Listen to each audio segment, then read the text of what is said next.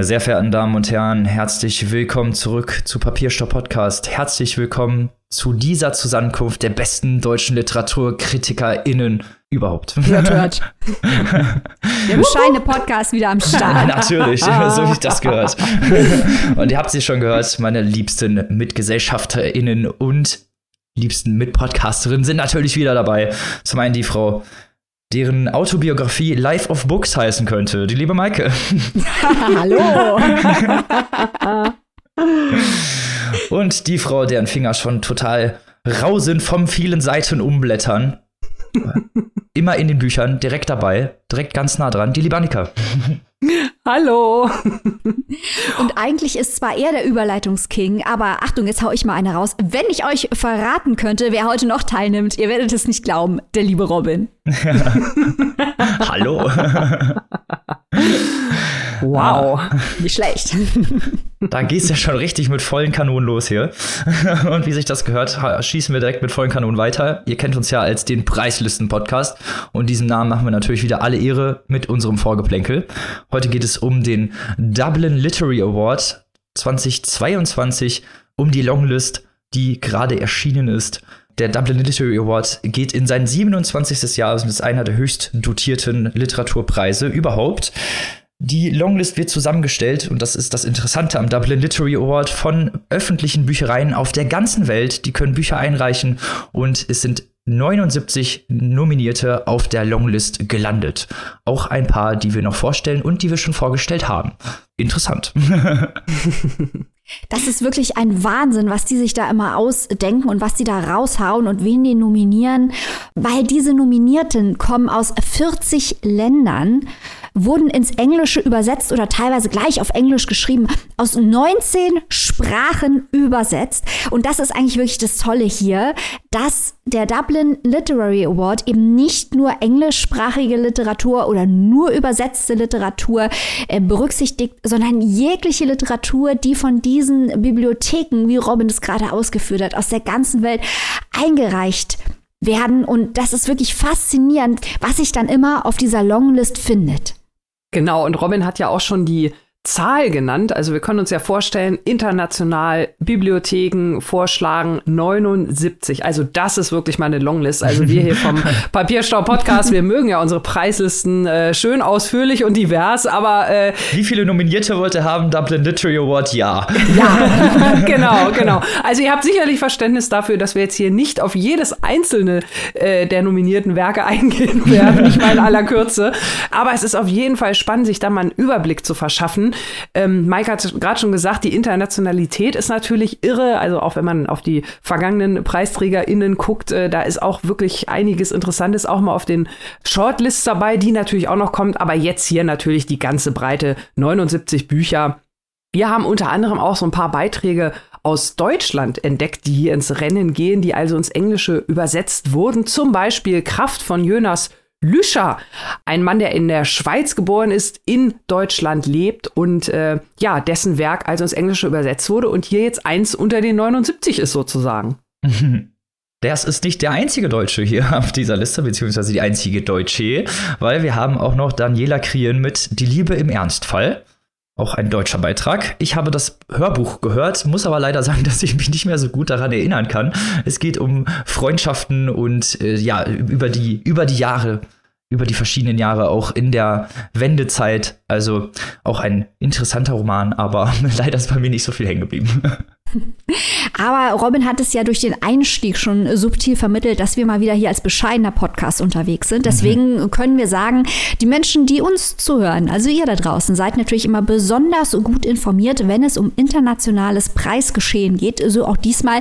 Hier finden sich nämlich auf der Liste jede Menge Titel, die bei uns schon vorgestellt wurden oder noch vorgestellt werden. Wir werden einen Teufel tun und unsere, unseren heiligen Redaktionsplan hier verraten und sagen, was wir noch noch vorstellen werden, aber wir können sagen, Charlie Kaufman ist auf der Liste mit Ameisig. David Diop mit Nachts ist unser Blut schwarz haben wir auch schon vorgestellt. Lana Bastasic, Catch the Rabbit. Eng, ähm, wie hieß das auf Deutsch, Fang Robin? den Hasen. Fang den Hasen. Fang den Hasen. Das hätte ich mir jetzt fast denken können. okay, überraschende Wendung. Was haben wir noch? Kazuo Ishiguro, Clara und die Sonne. Oh, da ist noch mehr drauf, Leute. Ja, ich freue mich total. Sigrid Nunez, was fehlt dir, hatten wir auch in der Sendung. Und Rachel Kask, Second Place. Der andere Ort haben wir hier auch schon vorgestellt, hatten viel Spaß auch bei der Besprechung und, ähm, und ja, Giasi, Transcendent Kingdom, ein erhabenes Königreich, hatten wir auch hier bei uns schon in der Sendung und ist jetzt auch mit auf der Liste. Also wirklich unfassbar viele Romane, wo ihr nochmal zuhören und nachhören könnt, was wir davon halten und dann überlegen, ob die wohl zu Recht auf der Liste stehen oder nicht. hm, tease, das tease, bei dem letzten Nominierten, wo ich da noch mal drauf eingehen möchte, über den hatten wir auch schon gesprochen. No one is talking about this, Patricia Lockwood. Hurra! Also wenn ihr wissen wollt, wie geil Annika und ich das finden, könnt ihr bei der Steady Community in unsere Exclusives reinhören. Da sprechen wir übrigens auch über eine andere Nominierte, nämlich Susanna Clark mit äh, Piranesi. Da haben wir auch schon drüber gesprochen. Und wir haben hier auch noch ein paar, ach, guck mal, hier unten, Pila Quintana Montana hatten wir auch in der Sendung. Diese Liste oh. ist so lang und wir hatten so viel schon. Ähm, Donald Ryan hatten wir mit einem anderen Buch allerdings bei uns in der Sendung. Audio aller Olaf Stottier hatten wir noch nicht in der Sendung, habe ich aber schon gelesen, ist sehr gut. Aqueke Emesi, also diese Liste hat wirklich einiges zu bieten, muss man sagen. Auf jeden Fall. Ich persönlich freue mich natürlich auch, dass mein Lieblingsfreund David Mitchell mit auf der Liste ist und Robert Jones Jr. mit The Prophets. Auch da verweise ich gerne nochmal auf die Exclusive zu den anderen Preislisten. Auch da schon ein bekannter Kandidat. Heißer Scheiß aus anderen Ländern, ihn muss ich noch erwähnen. David Keenan mit Exhibit, ein wahnsinns experimenteller Roman, klar muss ich den hier erwähnen. Also eine Spitzenliste. Ich freue mich schon auf die Shortlist, wenn wir uns hier aufregen können, dass selbstverständlich die absolut falschen Bücher von der Longlist runtergeflogen sind. so wie wir das immer machen, so wie ihr uns kennt. Und ich bin vor allem sehr gespannt auf die Bücher, die wir noch vorstellen werden und was wir davon halten werden. Stay tuned, kann ich da nur sagen. Und damit kommen wir von diesem interessanten Preis, von der Longlist dieses sehr interessanten Preises, direkt zum ersten Roman dieser Folge. Ich freue mich jetzt schon ganz doll, darauf zu hören, was Maike für uns vorbereitet hat. Gerade haben wir darüber gesprochen, dass äh, die Preisjurys immer falsch liegen und wir immer richtig. So auch im Fall äh, des Romans, über den wir jetzt sprechen, denn der wurde beim vergangenen Booker-Preis nicht nominiert, was international zu einem Aufschrei unter Lesenden geführt hat. Auf Goodreads waren die entsprechenden Gruppen on fire, die Leute waren stinkend sauer. Und nachdem ich dieses Buch jetzt endlich auch mal gelesen habe, muss ich sagen, vollkommen zu Recht. Was habt ihr Pappnasen vom Booker euch eigentlich gedacht? Nicht Natasha Brown mit Assembly, jetzt auf Deutsch erschienen unter dem Titel Zusammenkunft zu nominieren. Und auf Deutsch, normalerweise habe ich ja eine kleine Tendenz, lieber das Original zu lesen. Ne?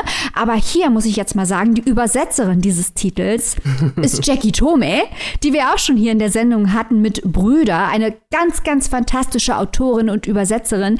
Also hier können auch Menschen, die durchaus dieses Buch äh, sich im Original zu Gemüte führen könnten, zur Übersetzung greifen, weil einfach Jackie Tome super ist und wir hier dafür sind, Jackie Tome in all ihren Aspirationen zu unterstützen. Jackie Tome, beide Daumen hoch, aber wir reden jetzt erstmal. aber wir reden jetzt erstmal über Natasha Brown und Zusammenkunft. Das Faszinierende an diesem Buch ist eigentlich, dass dieses Buch uns nichts Neues erzählt, aber das auf eine unfassbar überzeugende Art und Weise tut. Also dieses Buch ist ästhetisch ein absoluter Knaller. Es ist derartig emotional effektiv gestaltet, fragmentarisch aufgebaut, mit einem impressionistischen Stil wird hier aus der ersten Person darüber gesprochen, was es bedeutet, im heutigen Großbritannien eine schwarze Frau zu sein. Und unsere Erzählerin in Zusammenkunft teilt sich viele biografische Fakten mit Natasha Brown, der Autorin. Also hier auch autofiktional. Das macht es hier besonders bitter, weil die harten Erfahrungen sich offenbar großteilig aus privaten Erfahrungen der Autorin speisen. Diese Protagonistin von Zusammenkunft hat ihr ganzes Leben hart gearbeitet, sich angestrengt, das getan, was die Gesellschaft von ihr erwartet, hat eine hervorragende Ausbildung genossen, jetzt einen guten Job bei einer prestigereichen Investmentbank. Sie hat einen Freund, der aus einer reichen alten englischen Familie kommt mit Titel und allem Pipapo, aber sie hat trotzdem das Gefühl, im großen Spiel des Leben heißt, verloren zu haben. Denn sie hat all das getan, im Streben dazuzugehören in der englischen Gesellschaft, wenn sie nur alle Tests besteht, über alle Hürden springt. Aber nachdem sie das alles erfolgreich gemacht hat, stellt sie fest, dass sie sich immer noch entfremdet fühlt und dass sie immer noch als schwarze Frau die Außenseiterin ist und dass sie auch immer geothert, also immer als das andere wahrgenommen wird, egal wie viel sie sich anstrengt. Es geht also um institutionalisierten Rassismus, es geht auch um ganz direkten Rassismus, aber auch Mikroaggression, also die verschiedenen Aspekte von Othering und Rassismus. Es geht darum, dass unsere Protagonistin hier, das auch besonders schwer zu ertragen, von Menschen missbraucht wird, die sie nutzen, um Virtue Signaling zu betreiben, also die sie quasi benutzen, um ihre eigene moralische Überlegenheit zu illustrieren, was natürlich ganz besonders perfide ist. Es geht um Lügen, die in Großbritannien erzählt werden über die koloniale Vergangenheit. Hier kann man in diesem Kontext sicher auch über den Brexit sprechen und inwiefern äh, das Großreich Großbritannien, das Kolonialreich in manchen Köpfen noch verankert ist und so ein kleines bisschen die Gegenwart und die Selbstwahrnehmung nicht mehr zusammenpassen. Auch darum geht es hier in dem Buch. Und unsere Erzählerin, die ist einfach müde. Sie kämpft jeden Tag. Es ist kein Ende in Sicht. Sie hat nicht das bekommen, was sie sich vorgestellt hat. Und dann wird sie auch noch mit einer schweren Krankheit diagnostiziert, die zu einer ganz düsteren Metapher für ihre allgemeine Lebenssituation wird. Brown zeigt nicht nur auf, was es bedeutet, schwarz zu sein, sondern das ist auch ein intersektionales Buch, denn die Erzählerin ist eine Frau, klar, und sie kommt auch aus einem Arbeiterklasse-Milieu. Also auch dieser Habitusunterschied spielt eine Rolle.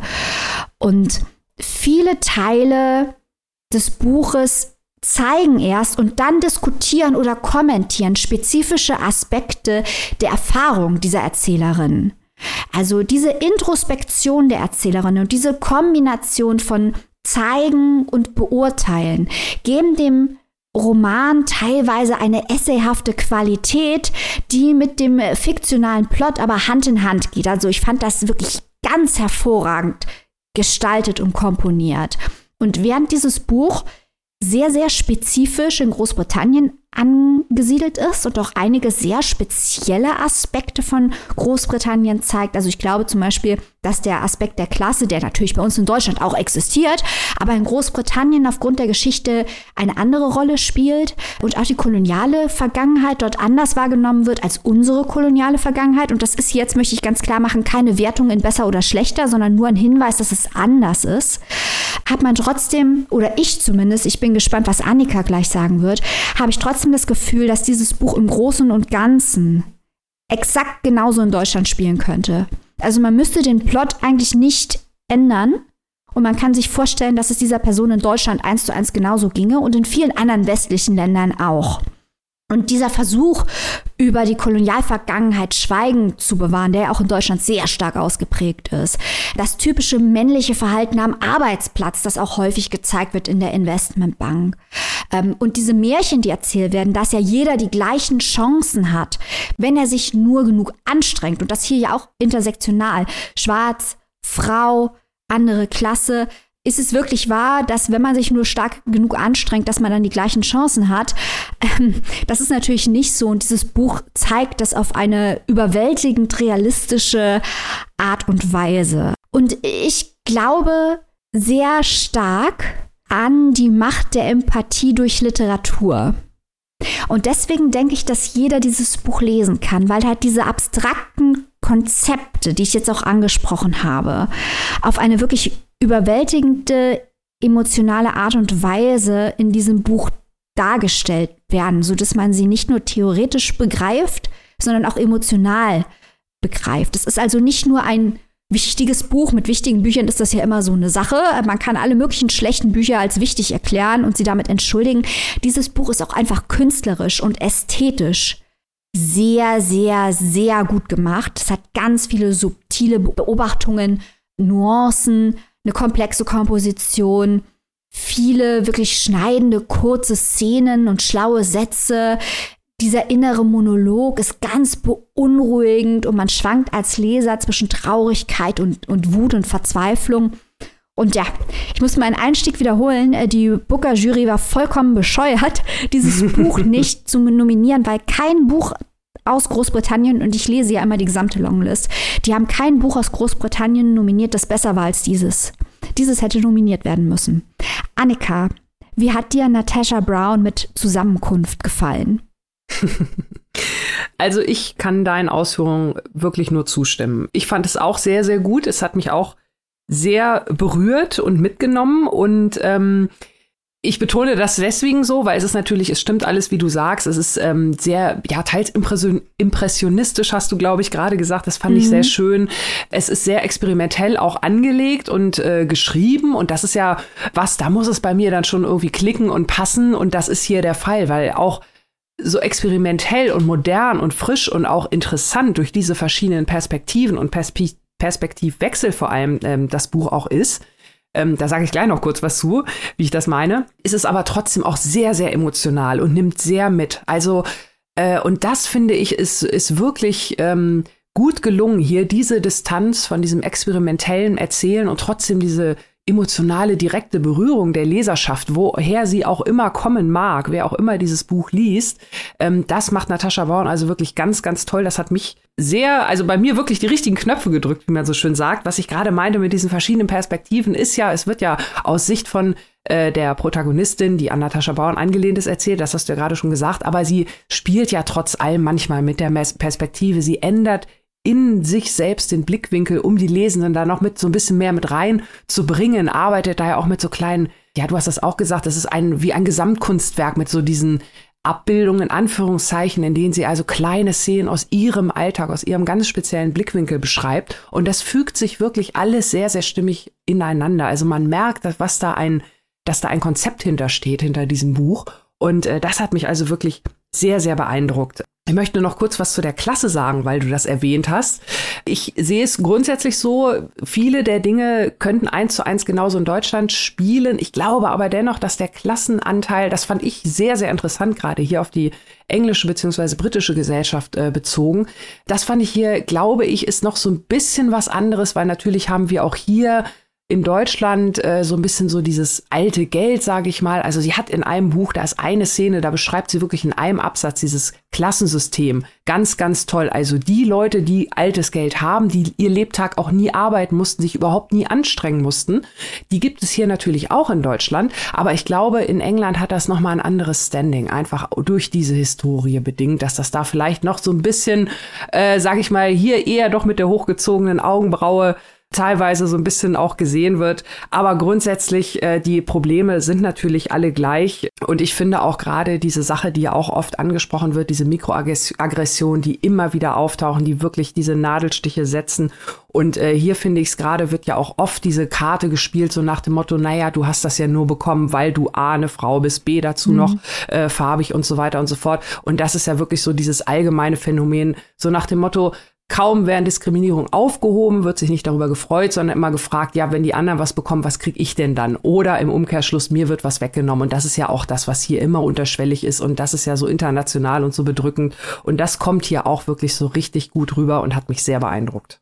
Ja, also es ist wirklich gerade, weil du das ansprichst mit der Klasse, das ist ein ganz interessanter Aspekt dieses Buches. Mhm. Sicher, England ist nicht Deutschland, aber eine ganz wichtige Frage, die sie sich natürlich stellt, ist, wo hat die Familie des Freundes dieses Geld her? Das ist ja altes mhm. Geld. Und wie England zu Reichtum kam im Rahmen des Empire, das ist uns ja allen bekannt. Und es mhm. ist so ein bisschen wie bei uns die Frage, wo manche Familie bei uns mit, womit die das Geld gemacht hat, Stichwort ja. Nazis, Zwang, Zwangsarbeit und so weiter. Also es ist geschichtlich nicht dasselbe. Da hast du vollkommen recht. Und ich bin auch keine England-Expertin. Das ist ja hier im Podcast sind wir aufgeteilt. England ist Annika und ich bin USA. da haben wir haben Unterschied auf unterschiedlichen Kontinenten studiert. Aber äh, deswegen fügt sich das hier auch zusammen. Also ich glaube dir absolut, dass es nicht dasselbe ist und dass auch in ähm, Deutschland das ein bisschen anders gesehen wird. Aber viele Sachen konnte ich mir sehr gut vorstellen, auch wie sie in diese Familie reinkommt. Und mhm. die Mutter möchte halt wahnsinnig gerne aufgeschlossen sein. Und schon diese bemühte Art, aufgeschlossen zu sein gegenüber dieser schwarzen Frau aus der Arbeiterklasse, ist natürlich schon unfassbar erniedrigend. Auf jeden Fall, auf jeden Fall. Ich glaube auch, ähm, also die, die, der Schmerz am Ende, der ist halt der gleiche. Und das ist ja, ja das Schlimme. Ja. Ja, ja. Also es ist wirklich, ich war wirklich fasziniert von diesem Buch, weil ich habe es zugeklappt und hatte den Eindruck, dass ich wirklich nichts Neues gelernt habe eigentlich. Ich habe all diese Aspekte gekannt. Aber das ist so gut geschrieben, dass es sich einfach lohnt, diese Geschichte von dieser speziellen Protagonistin zu lesen, einfach um es emotional nachvollziehen zu können. Das hat eine ganz besondere kompositorische und emotionale Intelligenz, dieses Buch, weil auch wie diese intersektionalen Aspekte kulminieren, ohne dass es sich konstruiert anfühlt. Also es muss unfassbar gut konstruiert sein, sonst würde dieses Ding überhaupt nicht funktionieren. Aber man merkt es nicht. Man sieht das Gerüst, das hinter der Geschichte steht, das sieht man nicht so aggressiv. Und das ist, finde ich, auch immer bei experimentellen Texten ganz, ganz wichtig, dass es sich organisch liest, dass es zu mhm. einem zusammenfließt und dass man nicht den Eindruck hat, dass da jemand an einem Reißbrett stand und Textfragmente angeordnet hat. Mhm. Ähm, es, ich meine, dieses Buch muss in so einer Art und Weise entstanden sein. Anders ist es nicht erklärbar, aber man fühlt es nicht. Und das ist, glaube ich, die Meisterschaft von Natasha Brown, ihre, ihre Kraft in der Erzählung. Und auch die Übersetzung von Jackie Tome ist einfach sehr gut, wie ich glaube ich eben schon ausführlich erwähnt habe. ja, also auch da kann ich mich nochmal anschließen. Jackie Tome, meine ganz persönliche Buchpreisgewinnerin 2019 der Herzen. also ähm, wirklich ganz, ganz, ganz toll übersetzt. Äh, genauso wie du sagst. Ich finde auch, ähm, ja, es, es liest sich wirklich rund, obwohl es teilweise sehr fragmentarisch ist. Und das muss man erstmal hinkriegen, das muss man ausprobieren, da kann man sich rantrauen, wenn man sich äh, für diese ja, Themenkomplexe interessiert. Und ich finde es auch gerade, ja, vielleicht wirklich noch mal ganz andere Verständnisebenen vielleicht doch öffnet, weil natürlich äh, ja auch unterm Strich würde ich auch sagen, Maike, so viel Neues erfährt man nicht, aber der Zugang mag vielleicht noch mal ein anderer sein. Was, was ich auch wirklich ähm, nochmal so besonders auch äh, schockierend finde, ist ja auch dieser, dieser Lebensplan, der da überhaupt dahinter steckt. Ne? Also sie ist ja in der, in der Hochfinanz tätig und sie hat sich das ja mit Auge quasi für ihre gesamte weitere Zukunft ausgesucht, weil es für sie als schwarze Frau in England äh, somit der sicherste Weg ist, ganz schnell, ganz hoch aufzusteigen und sich ein Standing zu erarbeiten. Und das fand ich auch super, super spannend, interessant, aber natürlich auch völlig dramatisch, äh, wenn so der ganze Lebensweg so auf dieses Ziel zugezeichnet ist, wie du gerade gesagt hast, Maike, irgendwie irgendwann dazuzugehören. Und das ist eigentlich da die sicherste Bank. Und das ist ja jetzt auch nicht gerade eine freundliche Umgebung, so möchte ich es mal vorsichtig formulieren, die Londoner Hochfinanz. Also nicht, dass ich mich da auskenne, um Gottes Willen, aber ich stelle es mir jetzt nicht gerade als, äh, ne, genau, also hm, weiß ich nicht, ob ich das da so kuschelig finden würde. Ja, genau, Annika, das ist es nämlich. Und am Ende fragt man sich gemeinsam mit der Protagonistin, was sind denn jetzt die Optionen, die sie noch hat? Sie hat alles ausprobiert, um in dieser Gesellschaft an den Platz zu kommen, den sie sich für sich gewünscht hat und nichts hat funktioniert. Was soll sie als nächstes tun? Und diese bedrückende Frage, die stellt man sich permanent mit der Protagonistin und das macht dieses Buch zusätzlich so wahnsinnig beklemmend. Also Leute, kauft euch doch mal bitte von Natasha Brown Zusammenkunft in der Übersetzung von Jackie Tome ist erschienen bei unseren Freunden von Surkamp und kostet im gebundenen Hardcover 20 Euronen und als keimfreie E-Book-Edition 16,99. Das klingt richtig super. Booker-Gewinner der Herzen, würde ich sagen, ne? Oder zumindest ja. der Papierstopp-Podcast der Herzen. Ja, also zumindest hätte es auf jeden Fall für den Booker nominiert werden müssen. Ein großes, großes Versäumnis der Jury. Also zieht's euch rein und damit kommen wir auch schon zum nächsten Buch dieser Folge.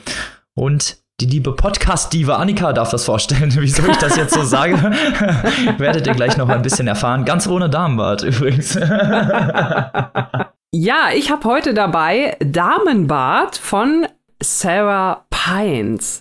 Wer ist äh, Sarah Pines? Eine im schönen Sauerland geborene Journalistin. Sie hat Literaturwissenschaft studiert und arbeitet mittlerweile als freie Journalistin in New York und hat sich jetzt auch unter die Schriftstellerinnen gewagt, denn Damenbad ist ihr Debüt und zwar handelt es sich hier um eine Kurzgeschichtensammlung. 17 Stück an der Zahl haben wir hier. Und äh, ja, das ist schon mal eine, eine ganze Menge. Äh, die sind allerdings auch äh, ja unterschiedlich lang. Es sind so einige dabei, die würde ich vielleicht auch eher Skizzen nennen oder kleine Vignetten, also wirklich nur so ganz wenige Seiten. Ein paar etwas längere Geschichten.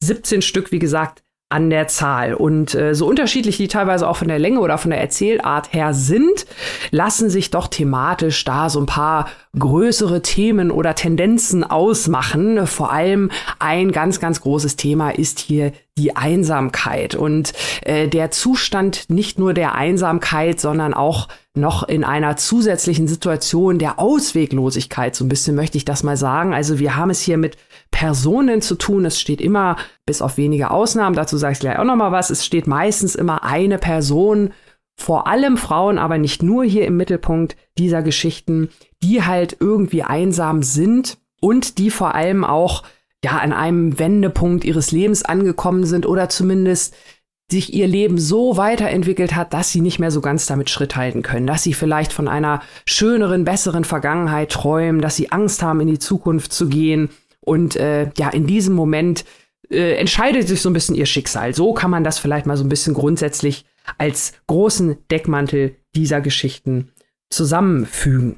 Die Geschichten spielen auch in verschiedenen Ländern. Wir haben, ich habe ja gerade schon gesagt, äh, Sarah Pines ist in Deutschland geboren, hat hier auch studiert teilweise, lebt aber schon seit längerem in den USA, also auch Amerika Kalifornien und vor allem auch New York, sowohl Stadt als auch Staat, sind hier wiederkehrende Schauplätze. Auch Politisches aus Amerika wird beleuchtet. Auch da immer ne, die Themen Einsamkeit, äh, Frauen im Wendepunkt. Und wenn man jetzt natürlich mal schaut, so politisches Geschehen in den USA in den vergangenen Jahren, da denken wir natürlich äh, fast schon ein ja, zum Glück lange nicht mehr gehörten Stammgast unserer Sendung hier, den ehemaligen Präsidenten Trump.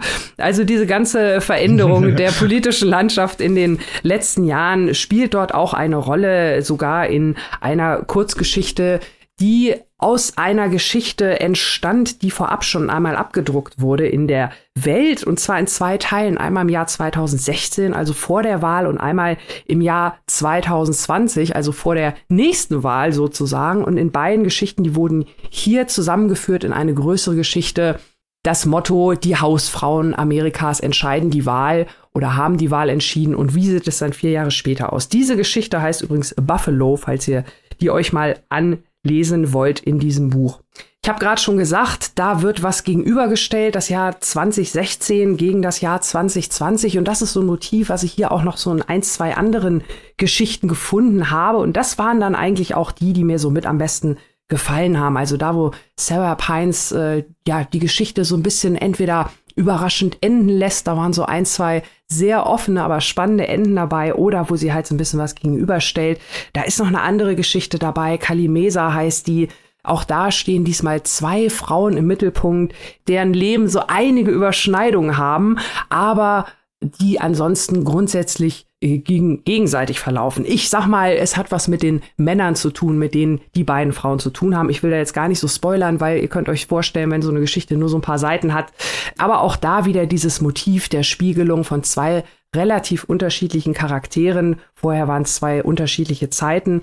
Also das ist interessant, das ist interessant gestaltet. Ich muss allerdings sagen, äh, dass im Großen und Ganzen gesehen diese Kurzgeschichtensammlung hier doch so ein bisschen so eine Überraschungskiste ist, so möchte ich das mal nennen. Also ich habe ja vorhin schon gesagt, das ist das Debüt von äh, Sarah Pines und es gibt auch Themen, die man ähm, übergeordnet findet, aber es ist teilweise ja, diese Thematik der, der einsamen Hausfrau oder auch, äh, Robin hat mich ja vorhin als Diva angekündigt. Es gibt hier, es geistern hier so, so will ich es mal nennen, so einige Hollywood-Diven durch diese Kurzgeschichten. Also das ist irgendwie so ein Thema, das, das relativ häufig aufkommt. Ich habe ja eingangs gesagt, die Veränderungen vor der Zukunft, irgendwas ist da. Also wir haben die, äh, die Frage der Übergang äh, vom Schwarz-Weiß-Film zum Tonfilm. Äh, da kommt eine Frau nicht mit zurecht, eine andere jüngere Schauspielerin, äh, Peck Entwistle, die hat es wirklich wirklich gegeben in den frühen Hollywood-Jahren der 1930er. Die hat sich umgebracht vom äh, Hollywood-Schild, was die Stadt erleuchtet. Äh, dieses Schicksal wird auch beleuchtet. Es gibt noch eine andere, ja, alternde Prominenz, so möchte ich es mal nennen, eine ältere Herrin. Also diese, diese älteren Damen, die jetzt so ein bisschen gelangweilt nicht so richtig wissen, das ist irgendwie so ein wiederkehrendes Thema. Und falls ihr euch fragt, wo die Männer sind, ich habe gesagt, an einigen Stellen äh, spielen auch Männer eine Hauptrolle der Geschichten, aber sie sind doch im Wesentlichen zwar Charaktere, die die äh, Geschichte sehr, sehr vorantreiben. Äh, wenn das patriarchale System mal wieder halt äh, gezeigt wird, Frauen, die halt natürlich auch aufgrund von männlichen Handlungen vielleicht einsam sind oder äh, Probleme haben, halt in die Zukunft zu schauen. Aber die Männer an sich sind hier wirklich trotz ihrer Handlungen äh, Charaktere, ja, relativ ähm, unscheinbar. Sie spielen ja keine große Rolle. Sie haben teilweise nicht mal richtige Namen. Sie sind irgendwie nur so der Playboy oder der Liebhaber oder der Ehemann. Dann wird doch mal ein Name gedroppt. Aber hier stehen also wirklich in erster Linie die Frauen im Vordergrund. Und ähm, ja, dieses doch recht wiederkehrende Thema. Einige Sachen haben mir gut gefallen. Andere dafür fand ich doch ja, vielleicht noch etwas unausgereift. Also ähm, es ist halt Sarah Pines Debüt. Wir haben ja auch gerade auch schon mal in unserem Exclusive zum Thema Steady Exclusives zum Thema Kurzgeschichten könnt ihr gerne nochmal nachhören bei uns in der Community. Da haben wir auch drüber gesprochen, dass natürlich Kurzgeschichtensammlungen immer spannend sind, um sich mal in einen Autor, eine Autorin einzulesen oder vielleicht auch als, als Start in die Literaturwelt. Und so ist es ja hier bei Sarah Pines auch. Vielleicht hätte man doch an der einen oder anderen Stelle diese Sammlung noch mal ein bisschen besser lektorieren müssen, weil sie zeigt durchaus vielversprechende Ansätze. Ne? Also da könnte ich mir so einen strukturierten, durchgeplotteten Roman durchaus mal vorstellen bei der einen oder anderen Geschichte. Teils aber wirklich wirkt es so ein bisschen ja, einige Skizzen, einige Geschichten, äh, wo ich hinterher gar nicht mehr wusste, dass ich die schon gelesen hatte. Das ist ja auch jetzt nicht immer so ein gutes Zeichen. Also da ist wirklich wenig hängen geblieben. Und äh, einiges wirkte dann halt so ein bisschen unfertig. Und äh, da wäre vielleicht doch noch ein bisschen eine bessere Mischung da geblieben, weil so ist ja nett, interessant, vielversprechend, aber jetzt nicht unbedingt so das Must-have der Saison. So würde ich es vielleicht mal zusammenfassen. Das mag aber nur mein persönlicher Eindruck sein. Ich habe zum Glück das große Glück, jetzt hier unseren Kurzgeschichten-Spezialisten Robin an meiner Seite, mhm. ähm, der nochmal äh, vielleicht mit einem anderen Blick darauf schaut. Robin, wie hat dir denn diese Sammlung hier gefallen? So, Moment, ich setze jetzt erstmal kurz meine Professorenbrille auf, ne? jetzt mal meinen Experten-Scheiß raus. Professor Dr. Short Story, bitte. Hello. Ja, ich kann dir in deiner Ausführung nur zustimmen, liebe Annika. Ich war auch, ja, also es sind viele Kurzgeschichten, ich weiß nicht, halt vielleicht ein Drittel oder ein Viertel maximal bleibt wirklich hängen und das ist für so eine Sammlung nicht unbedingt so ein guter Punkt, nennen wir es einfach mal. Oder jetzt so ein markanter Punkt, wo man sagen würde, okay, die muss man unbedingt lesen. Es gibt ein paar wirklich gute Kurzgeschichten, die hast du auch jetzt gerade schon angesprochen. Was mir sehr gefallen hat, kommen wir vielleicht erstmal zu den Sachen, die mir gefallen haben, ist die Ästhetik hier teilweise. Es geht häufig um Schönheit und Hässlichkeit. Es steht immer, immer wieder im Vordergrund. Gerade bei den Frauen, gerade auch bei der titelgebenden Geschichte ist das ein ganz, ganz zentraler Punkt, der im Vordergrund steht. Schönheit, Hässlichkeit, wie sieht die Gesellschaft das? Wie sehen die Frauen häufig sich eben selber auch? Und natürlich das äh, patriarchale System, was halt auch immer wieder eine Rolle spielt, eben durch die Männer, die gezeigt werden, wie sie sich verhalten, teilweise wie die Frauen auch sich gegenüber den Männern verhalten und andersrum. Also diese Beziehungsgeflechte waren ja eigentlich das Interessante an diesem Roman, äh, mhm. äh, wenn sie halt richtig ausgereift wurden. Und mhm. das war halt leider eben, wie du schon gesagt hattest, ein bisschen ungar in einigen Geschichten. Man hatte so ein bisschen das Gefühl, ah, sie hatte eine Idee, aber richtig ausgereift wurde es dann leider nicht. Und die Charakterisierung hat auch nicht immer funktioniert.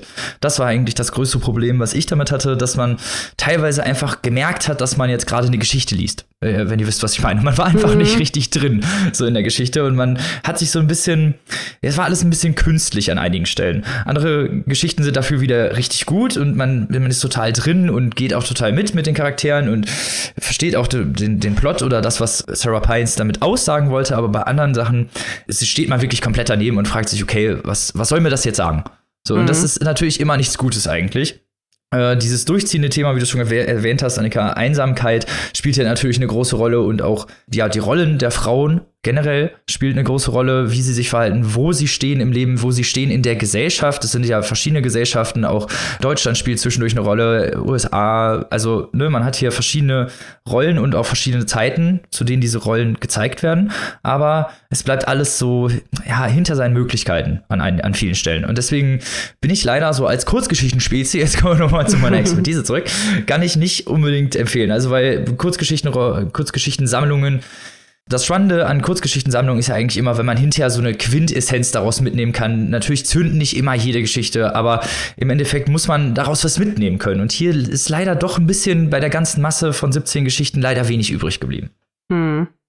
Ja, ich denke auch. Also es ist. Ähm auf der einen Seite, wie du schon gesagt hast, hat man so das Gefühl, es ist vielleicht doch so eine, so eine Art äh, Sammlung für die ja zur Vorlage für die Masterarbeit. Also ne, so nach dem Motto, äh, äh, ja, es, es ist auch äh, eine Geschichte ist zum Beispiel eine historische, eine Geschichte wird so erzählt, äh, bei einer anderen Geschichte probiert sie noch mal was anderes aus und so. Das ist ja auch alles okay. Man kann ja auch so die Bandbreite zeigen, aber dafür sind dann halt die Themen irgendwie wieder zu wiederkehren. Ne? Mhm. Also diese diese alt, alternde Hollywood-Diva oder irgendwas Altes in Hollywood oder eine alte Beverly Hills Haus oder Palm Springs, Entschuldigung. Das war mir dann halt irgendwie inhaltlich zu nah alles beieinander. Ich glaube, das war so ein bisschen äh, mein Problem. Und du hast das vorhin ja auch noch mal erwähnt, diese diese wechselnden Orte. Ne? Also wir haben die USA, wir haben äh, ganz speziell New York und Buffalo, wir haben aber auch äh, einige Geschichten in Griechenland spielen. Deutschland ist dabei, mhm. wir haben was aus Zürich, wir haben was aus Frankreich und es ist alles immer sehr, sehr, ich nenne es mal ortsintensiv. Also es ist alles sehr deutlich und szenisch und lokaltypisch mhm. beschrieben. Und ich hatte irgendwann so nach dem dritten Land dann das Gefühl, so nach dem Motto, okay, wir sind jetzt in Griechenland, da müssen wir jetzt aber noch Feta-Käse erklären, äh, erwähnen und da ja, müssen wir noch das erklären. Also das war mir dann irgendwann, wo ich, wo ich auch gedacht habe, ähm, das meinte ich halt mit so, da wäre vielleicht an vieler Stelle weniger mehr gewesen. Ne? Also mhm. natürlich mögen wir auch diese szenische und ich möchte auch gerne wissen, wo ich bin. Aber das war, war mir dann einfach äh, zu viel verschiedene Stile und zu viel verschiedene Länder und aber irgendwie der Plot irgendwie immer so ein bisschen ähnlich. Ähm, also da vielleicht anders gewichten, aber weil, wie gesagt, ne, das Potenzial ist da. Also da waren wirklich ein, zwei Sachen, wo ich denke, dieses ganze Thema alternd, äh, neue irgendwie und dann richtig einmal durcherzählt mit, mit einem Ort, der dann richtig toll beschrieben ist. Oder die Person kann ja auch mal reisen mhm. äh, und wirklich da so das Beste draus, da ist, da ist was drin, auf jeden Fall. Definitiv. Fand ich auch nochmal interessant, was du erzählt hast mit dieser Visualisierung. Das macht sie ja wirklich ständig. Also nicht nur, dass sie die Länder erklärt, sondern halt auch häufig, es geht dann um die Orte und ganz stark darum, weiß ich nicht, was im Garten wächst. Also es geht ja auch häufig wirklich einfach, dass die, dass die Umgebungen so stark beschrieben werden. Das ist nicht, nicht schlechtes per se. Szene, mhm. Szenerische Beschreibung mag ich auch total gerne, aber für so kurze Seiten, wenn das halt nur drei Seiten lang ist und zwei davon gehen um die Umgebung oder darum, wie die Vorhänge aussehen, dann ist das Pacing einfach nicht mehr stark stimmig. So, und in einigen, und die besten Geschichten war da, war, waren die, in denen entweder die länger waren, so dass es halt mhm, im ja. Ganzen organischer wirkte, oder die, wo sie es halt weggelassen hat. Aber häufig ist es halt eben, genau wie du schon gesagt hattest, eben leider genau das eben nicht, weil dann zu viel des Guten drin ist. Es ist zu wenig Plot und zu wenig ja. neue Themen. Und das, wenn man das noch ein bisschen ausgearbeitet hätte, also ein, ein paar von diesen Kurzgeschichten hätte ich mir auch gut als Roman vorstellen können. Wenn man da mhm. noch ein mhm. bisschen mehr drangehangen hätte, vielleicht noch ein paar interessante Figuren reingebracht, dann wären das total interessante Romane gewesen. Aber so als diese Kurzgeschichten bleibt dann, bleibt dann wenig hängen. Einfach. Leider. Aber wir, wir, wir bleiben mal dran. Ja, ja. Mal gucken. Also es ist nicht, als hätte, als hätte Sarah Pines jetzt hier verkackt oder so. Nee. nee, nee, nee, nee.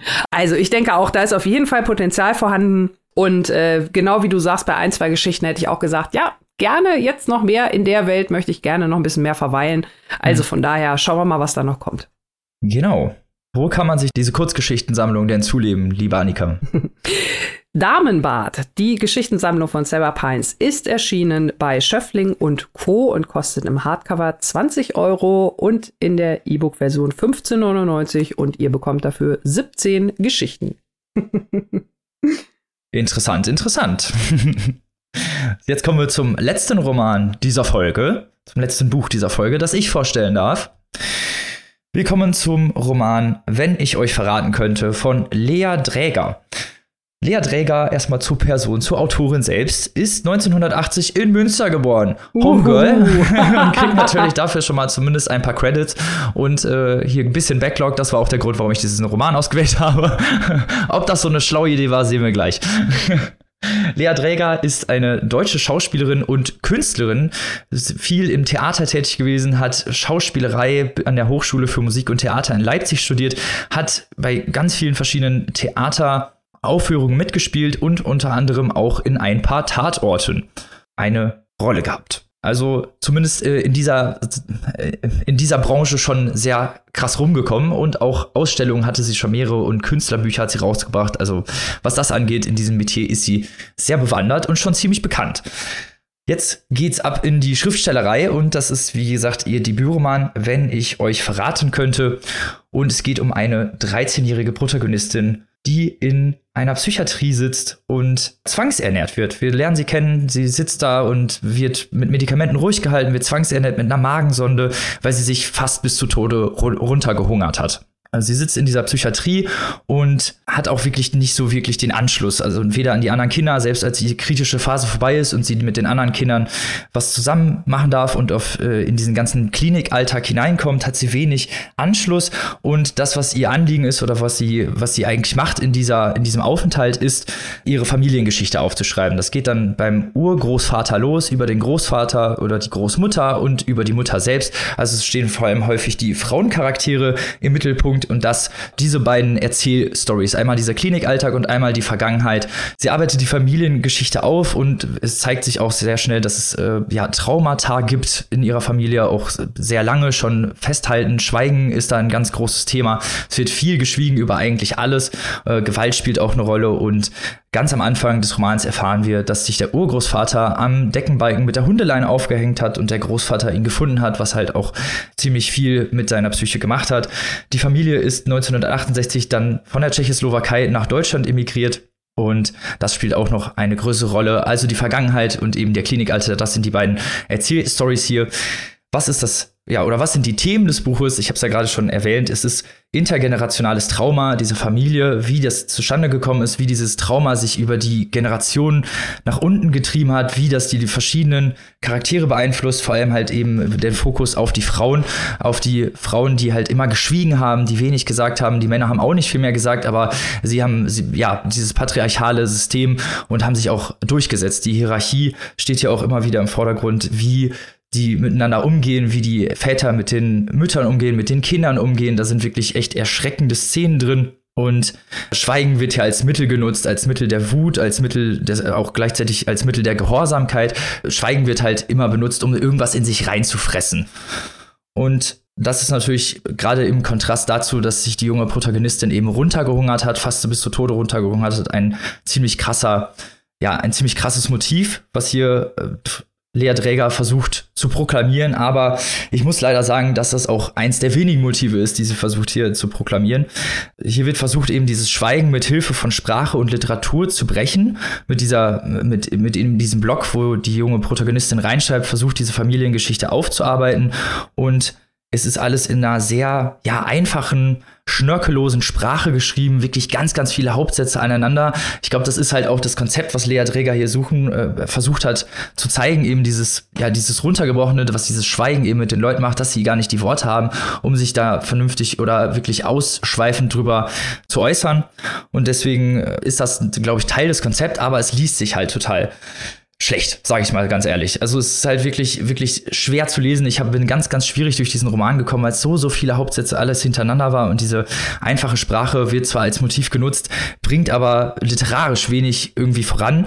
Zum anderen äh, arbeitet der Roman ganz stark mit Kontrasten. Kontraste stehen hier immer wieder ganz stark im Vordergrund. Zum einen natürlich die Psychiatrie, die beiden Erzählstränge. Psychiatrie, äh, alles sehr, sehr lakonisch erzählt. Also es gibt dann zwar hinterher noch so kleine Allüren mit Freundschaft, aber das steht hier wirklich eher im Hintergrund.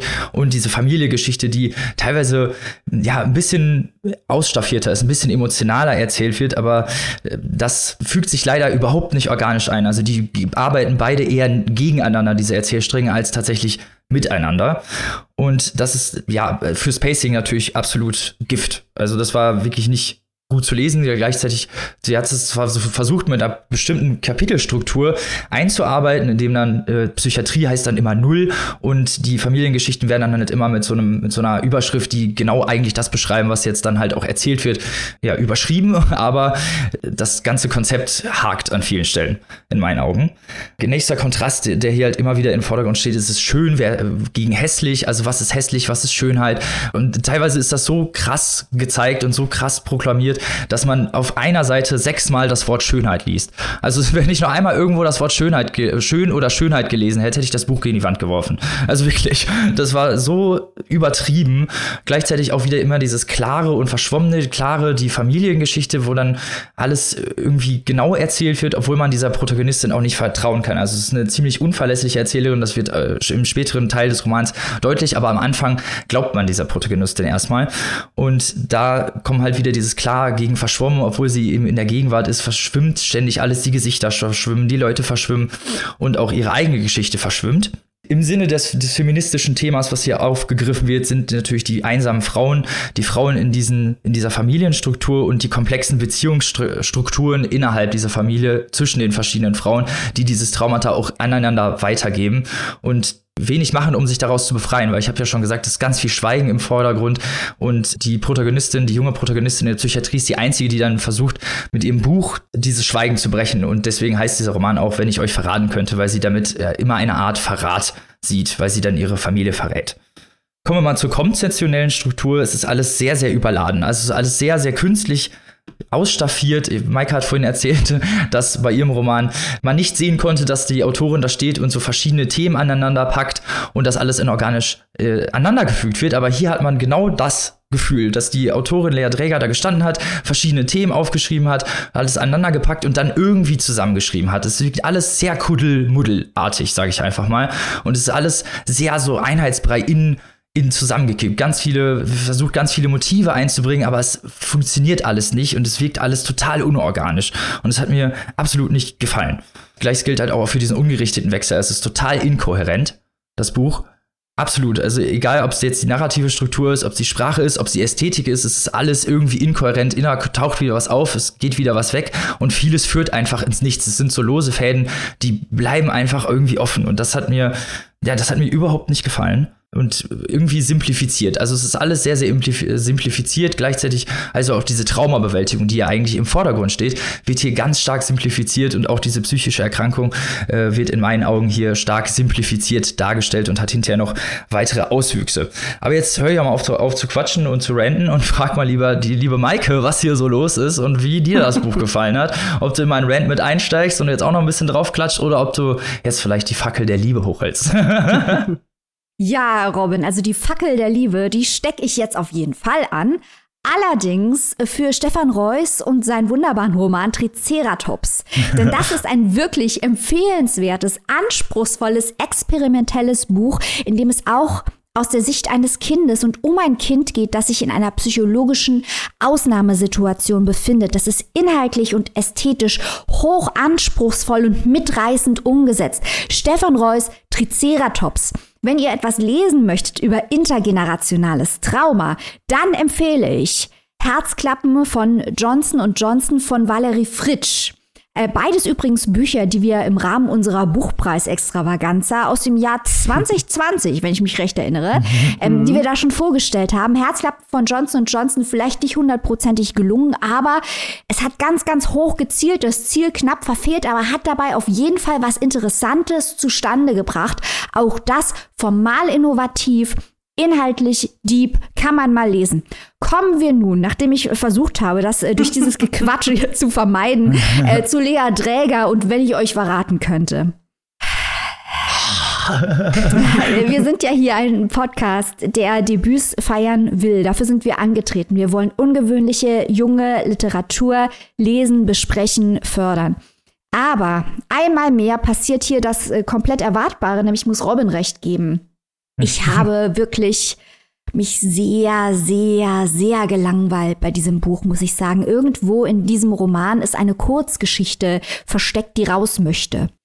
Diese Kurzgeschichte ist aufgeblasen durch seitenweise Deskription, wo die Hauptfigur von A nach B läuft, mit irgendwelchen Leuten äh, Gespräche führt und die Beine übereinander schlägt und es ist alles irgendwie, es bringt einen narrativ nicht weiter, es bringt einen atmosphärisch nicht weiter, es füllt einfach nur Seiten.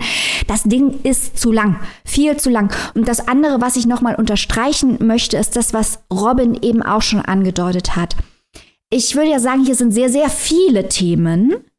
Aber äh, dies, es, es liest sich so, als wäre jemand hingegangen und hätte sich überlegt, ich möchte jetzt gerne schreiben über intergenerationales Trauma, über Anorexie und über Sprachlosigkeit und über Migration und hat die stereotype Umsetzung dieser Themen in der kontemporären Literatur genommen und in einer Geschichte nochmal zusammengeführt auf eine hoch erwartbare Art und Weise.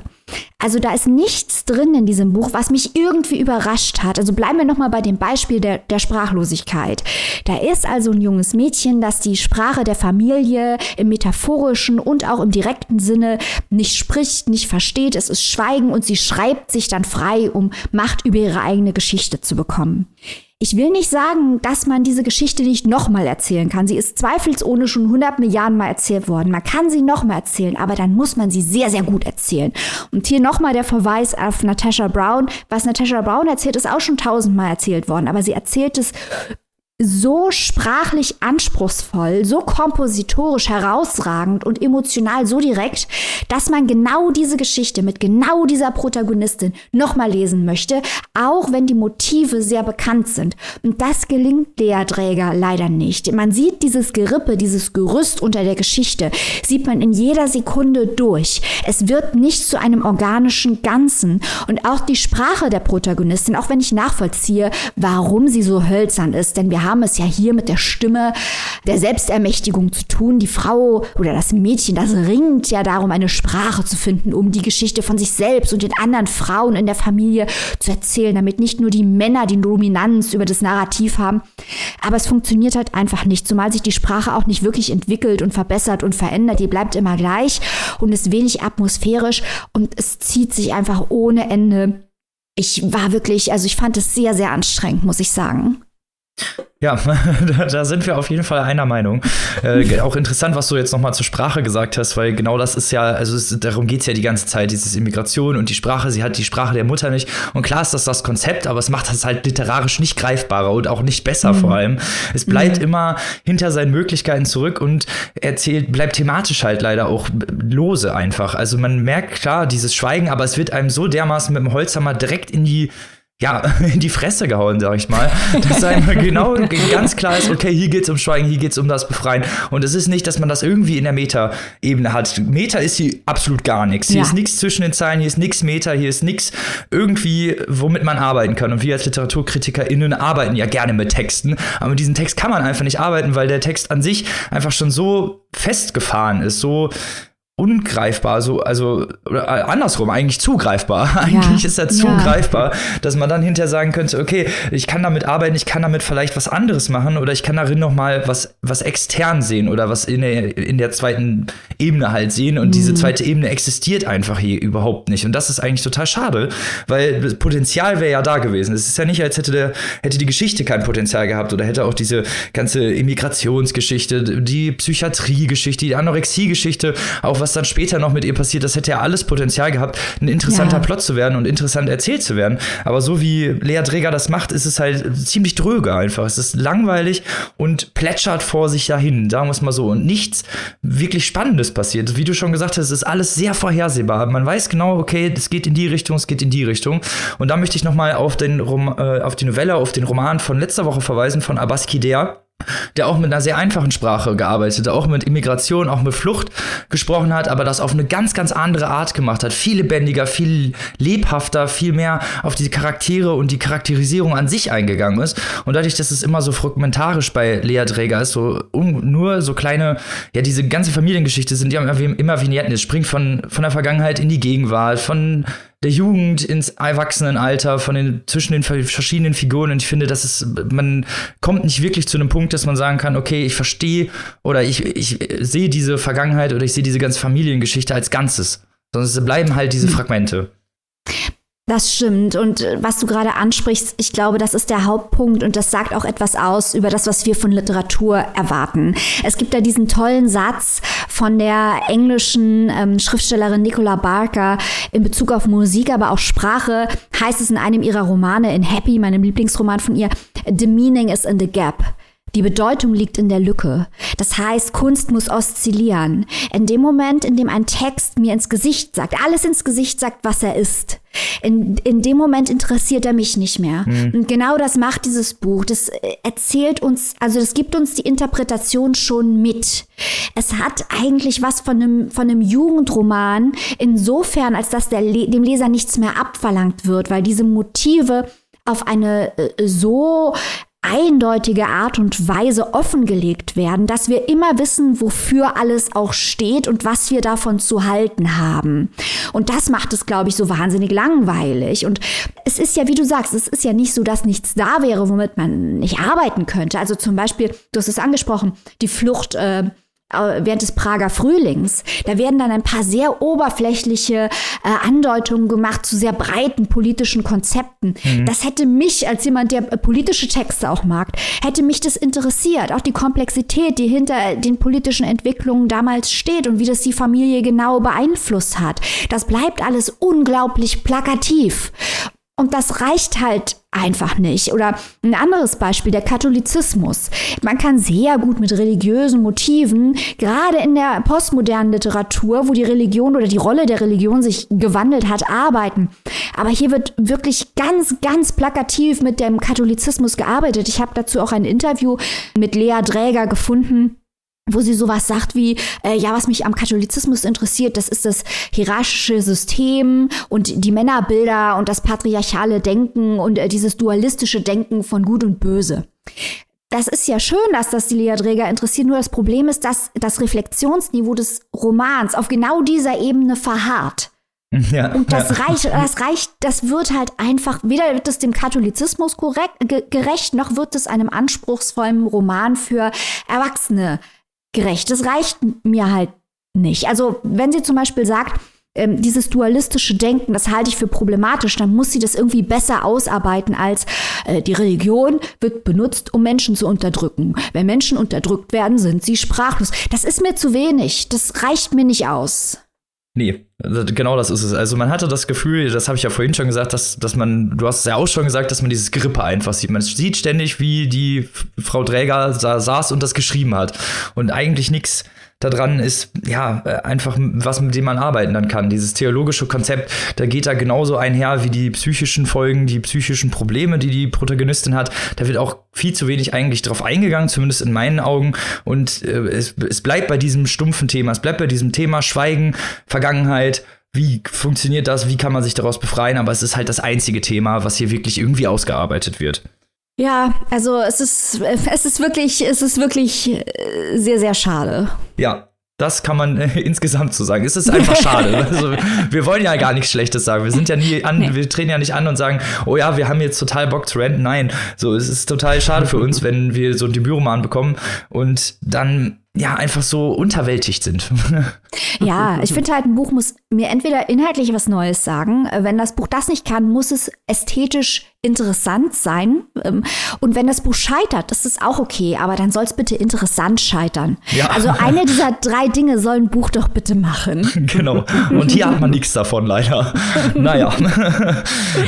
ihr habt ja jetzt unsere Meinung gehört, deswegen, wenn ihr euch diesen Roman trotzdem reinziehen möchtet, man soll sich ja immer selber eine Meinung bilden, dann könnt ihr das mhm. tun. Wenn ich euch verraten könnte, von Lea Dräger, erhältlich bei unseren guten Freunden bei Hanser Blau, für 23 Euro in der Hardcover-Variante und 16,99 Euro in der digitalen Version. So, und damit sind wir am Ende unserer Folge angekommen und wie oh. immer am Ende unserer Folge danken wir der allerbesten, fantastischsten, supergeilsten Community dieser Welt, unserer Steady-Gemeinschaft, die unseren Content hier unterstützt, die uns finanziell unterstützt, die uns mit Liebe unterstützt und die den ganzen Bums hier am Laufen hält. Ganz genau. Und wir danken unserer Community natürlich immer ganz besonders und allgemein, aber auch immer gerne ganz speziellen Mitgliedern. Und heute sind das zum einen die liebe Heidi und zum anderen die liebe Miri Pelzmann. Wir freuen uns und natürlich auch über euch allen anderen, dass ihr Teil unserer Community seid. Große Herzchen an euch. ja, damit bleibt uns eigentlich nur noch zu sagen, Verpasst auf keinen Fall das Exclusive von der lieben Maike, das seit Montag erhältlich ist, über einen der größten postmodernen Schriftsteller unserer Zeit. da Hörbefehl. Solltet, Hörbefehl, auf jeden Fall. Da solltet ihr definitiv reinschalten. Und wo ihr auch definitiv wieder reinschalten solltet, ist, wenn wir nächste Woche wieder mit einer ganzen Riege Bücher am Start sind, volle Rezensionen rausballern, wie ihr uns kennt. Und da solltet ihr wieder dabei sein. Bis dahin. Bleibt gesund, lest was Tolles. Auf Wiederhören. Tschüss. Tschüss. you